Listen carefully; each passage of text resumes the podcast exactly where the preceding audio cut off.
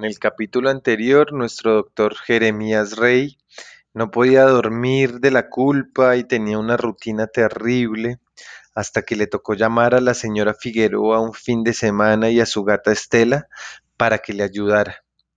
Y fue ella, la señora Figueroa, la que le dijo que llamara inmediatamente a Olguita Aldana, porque no podía seguir con la culpa. Vamos a ver cómo sigue la historia.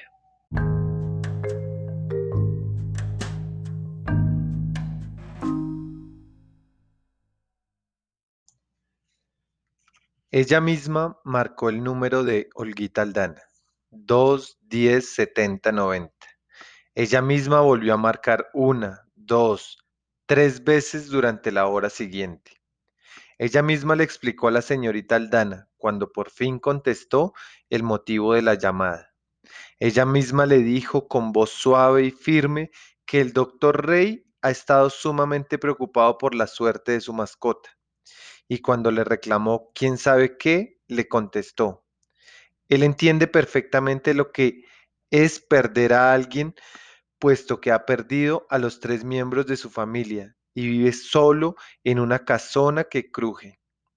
Pero no supo cómo reaccionar, pues jamás pensó que fuera a pasar eso, cuando la niña le exigió que me entregara a mí el teléfono. ¿Qué clase de doctor es usted? Lo he estado llamando todas las noches para preguntarle por Góngora, pero no me contesta. Me dijo, apenas dije, ¿aló? Podría haberme llamado en horas de oficina, señorita Aldana. Pero a diferencia de otros, yo tengo muchas cosas que hacer. Claro que sí, buscar extraterrestres en un telescopio roto, por ejemplo. Reunirme con abogados para preparar demandas contra algún psicólogo de perros por práctica indebida. Supongo que eso significa que no ha sabido nada de su perro ovejero. No he tenido ni una pista más. No lo he estado llamando para preguntarle cómo está, doctor. Pues siento mucho lo que le está pasando, señorita Aldana, pero mis problemas comienzan y terminan en mi despacho.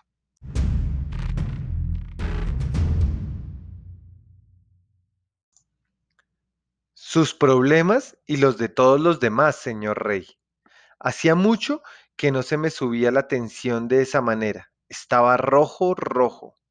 El corazón me latía en las sienes, se me iba un poco el aire. Me sentía por primera vez en la vida de mi edad y tenía la tentación de exigirle a esa matemática arrogante respeto por sus mayores. La mirada de la señora Figueroa y la risita muda de Estela, la gata, me impidieron cometer el error aún peor de mandarla al mismísimo infierno. Tomé aire. Carraspeé para ganarme un par de segundos y pensarme una respuesta que me dejara victorioso en ese duelo de ingenios. Y entonces le pregunté si podía servirle en algo más o simplemente nos veríamos luego en los tribunales.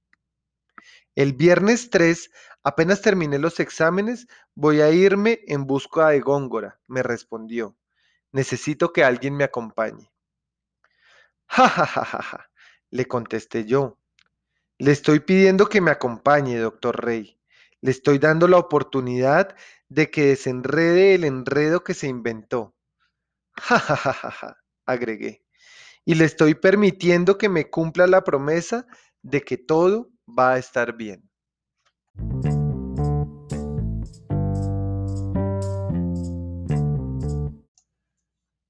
Créame que así va a ser. Porque usted me va a ayudar a encontrar a mi Góngora.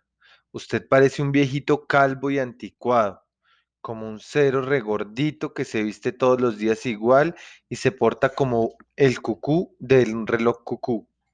Pero de tanto andar con perros tendrá que tener algo de buena persona. Creo que no le oí bien. Por favor, doctor Rey, ayúdeme, añadió antes de que yo pudiera reclamarle por lo que me había dicho. El señor que pide monedas en el semáforo del barrio me jura por su santa madre, por la de él, que Góngora le dijo antes de irse que recogía un par de cosas en la casa y se iba a una casa en Sopó a trabajar como pastor de ovejas. O sea que está vivo. ¿Por qué no iba a estar vivo? Porque a uno lo pueden matar aquí en Colombia. Pero a los perros no, doctor. A los perros nadie se atreve.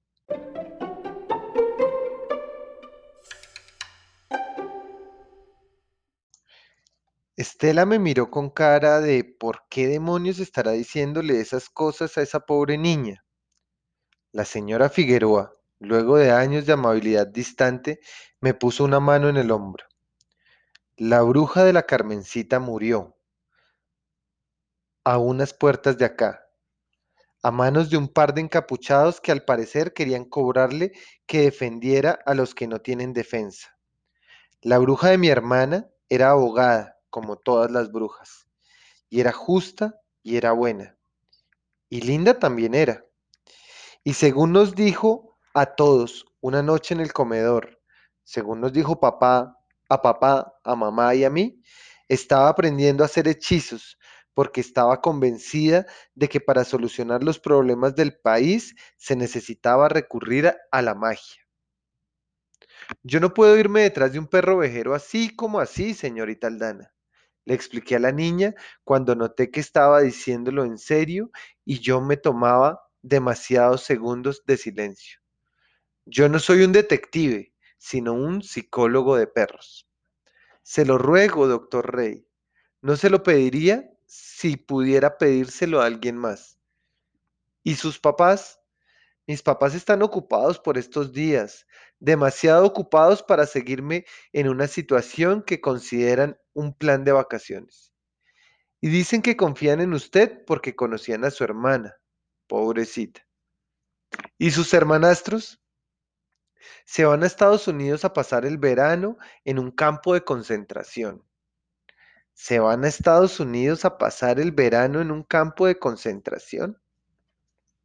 Sí, será en un campo de verano, a jugar fútbol por la mañana, por la tarde y por la noche. ¿Y sus compañeros? Tienen vidas, doctor. Yo no sé manejar, señorita Aldana. No hay la menor posibilidad de que lo haga. No me importa. Yo no sé dónde queda ningún lugar, ni uno solo. Yo tampoco. Ni he salido de esta casa que mi hermana murió, le confesé para cerrar el tema de una buena vez.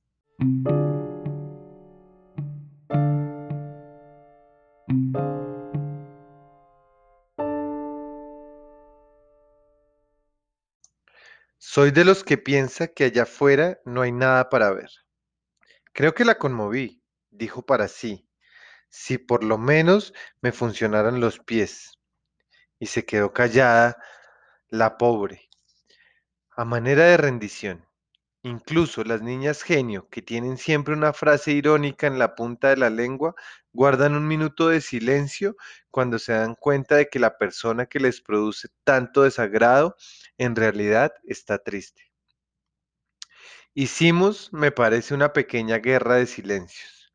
Yo me quedé mirando a mis asistentes que se veían tensas y preocupadas por mí mientras alguno de los dos perdía la batalla y decía adiós. Se me ocurrieron algunas frases para salir del atolladero. Yo no soy la persona que usted necesita. Deme un rato para inventarme alguna solución. Está bien, voy. Pero todo se acabó de pronto.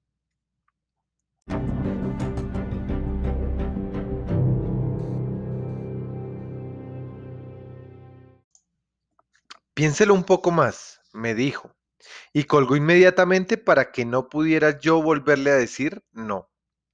Yo digo a todo que no, yo sé decir que no. ¿En esta casa tienen periódico para reciclar? No. ¿Puedo pagarle dentro de ocho días, doctor? No. ¿Le gusta la sopa de minestrone? No. ¿Quiere repetir? No. ¿Quiere que lo acompañe a ver esta tarde El mundo está loco, loco, loco? No. ¿Quiere ir a una fiesta de sábado en la noche? No.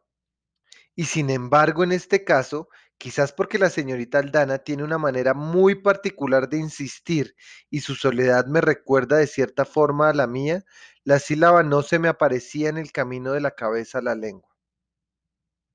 ¿Me sigue en la búsqueda del perro ovejero al que usted mismo animó a escapar?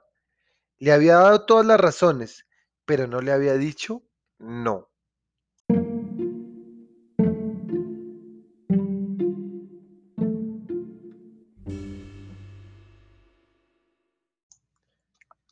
Quiere que la acompañe a buscar a Góngora. Les dije con el auricular en la mano a Estela y a la señora Figueroa. Y como si hubieran estado esperando ese momento y solo hasta ahora se atrevieran a decirme la verdad, cada una me dio entonces sus, sus razones estrepitosas para que lo hiciera, para que me fuera en busca, en busca de mi paciente perdido. Estela declaró sirviéndose a los tres el té que tantos perros como hombres son razas de llorones, razas de mirones que quieren ser mirados, y que ambos, tarde o temprano, les batimos la cola a quienes nos tratan como un poquito de cariño. Y su frase de conclusión fue certera. Usted, aunque no lo crea, no es un gato, querido doctor. La señora Figueroa resolvió que yo no iba a perdonarme a mí mismo jamás, porque ni en el colegio de curas ni en el ejército me enseñaron a hacerlo, si dejaba ir sola a esa niña en semejante país de nunca jamás.